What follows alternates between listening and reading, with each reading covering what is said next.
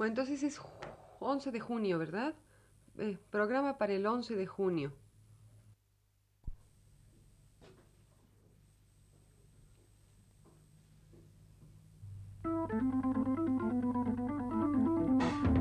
Radio Universidad presenta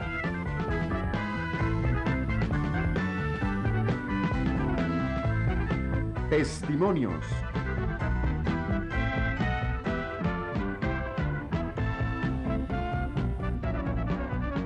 Programa a cargo de Josefina Solares.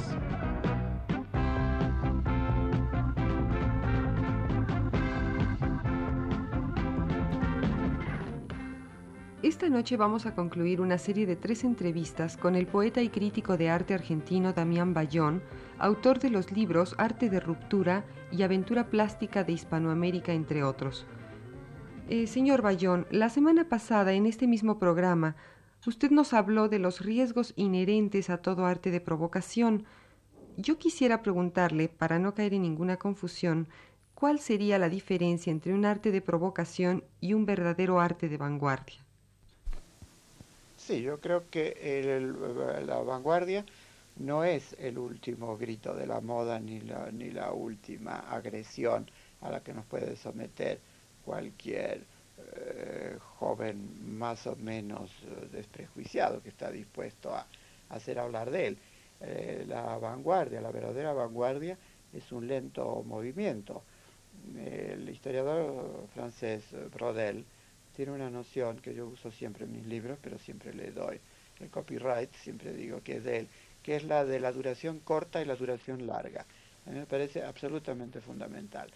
Mm, duración corta son las modas, las modas culturales. Eh, y la duración larga son los grandes tiempos históricos. Para tomar una metáfora marítima sería como las olitas que se forman en la gran ola. Eh, tomar la pequeña variación de esas que forma el viento cuando sopla en el mar sobre la gran oleada, sobre la gran onda, es equivocarse completamente históricamente.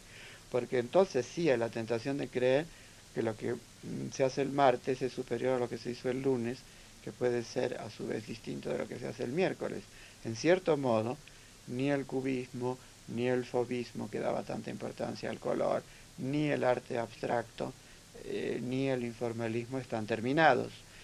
Cuando se los mire desde el siglo XXI o XXII, los historiadores o los críticos se darán cuenta que toda la primera, los primeros 70 años de nuestro siglo son una superación del impresionismo y una serie de salidas hacia la búsqueda por la forma pura, por el color puro o por la textura, la superficie de la obra pero de eso no está agotado de ninguna manera.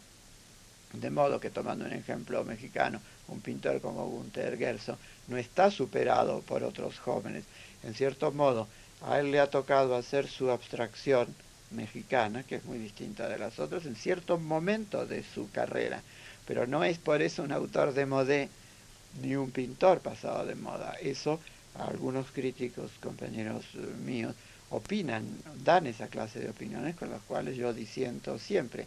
Hay ritmos lentos y hay ritmos acelerados, pero son grandes los movimientos históricos.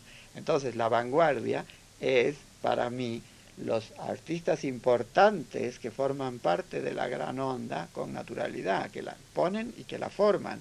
En literatura Octavio Paz, para seguir con un ejemplo mexicano.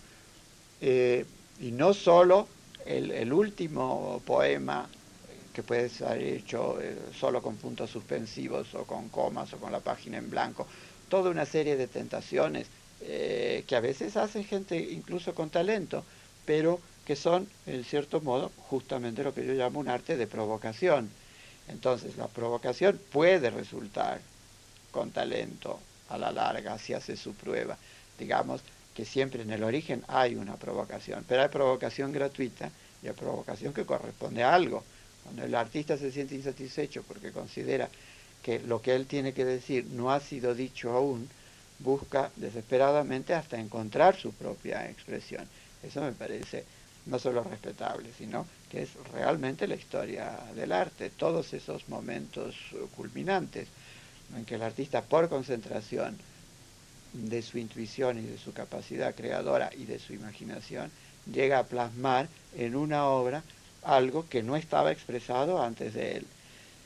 Pero esa es la tradición de la vanguardia, esa es la tradición que se vienen transmitiendo unos grandes artistas a los otros, en donde usted se fija, no hay la, la, la transmisión de un elemento al otro, se hace, a pesar de la novedad, se hace en términos bastante suaves de pasaje y no como, como violencias, no, no tanto como violencia. Por eso el, libro que publiqué el año pasado en México se llama Arte de Ruptura y no es casual, porque entonces ahí sí hay ruptura.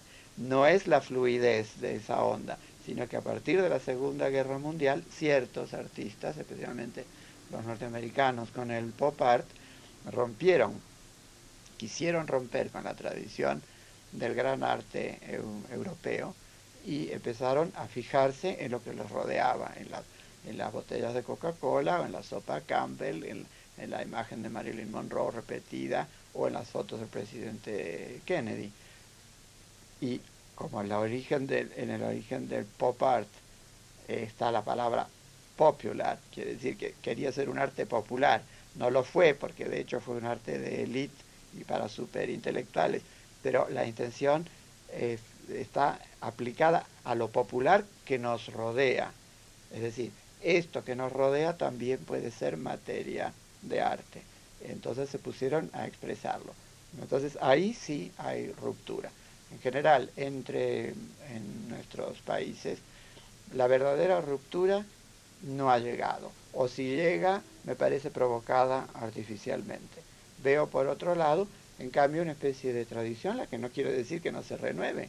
El cinetismo es una gran invención realmente sudamericana de argentinos y venezolanos, pero tiene raíces, porque tiene raíces en la Argentina y en el Uruguay se practicó desde hace muchos años, 40 o 50 años, hubo grandes artistas como Torres García o como Petoruti, que hacían un arte muy geométrico para su tiempo. Estas nuevas generaciones inspiradas en ese mismo aspecto, que yo considero una de las formas del perfeccionismo argentino, en cierto modo como la prosa de Borges, que puede incluso parecer glacial a fuerza de, querer ser perfecto, pero constituye realmente una invención. Pero el cinetismo de los sudamericanos de París no, no viene de la nada, no es una creación caprichosa, sino que viene de esa tradición de artistas geométricos anteriores. De manera que para mí el, el, distingo es muy delicado. Todo el mundo pretende ser vanguardista. Es, una, es, es un, concepto de, de, halago, sobre todo los jóvenes, pero no todo el mundo merece el calificativo de vanguardista. Por eso yo uso tanto la palabra provocación y agresión y reservo el juicio para más adelante cuando veamos a qué llevaron esas provocaciones o esas agresiones. Muchas gracias, señor Bayón. Esta noche estuvo con nosotros el historiador y crítico de arte argentino Damián Bayón, quien nos habló del arte de vanguardia. Radio Universidad presentó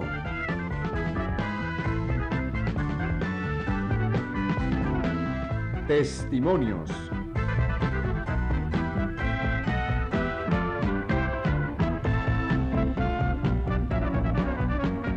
programa a cargo de Josefina Solares.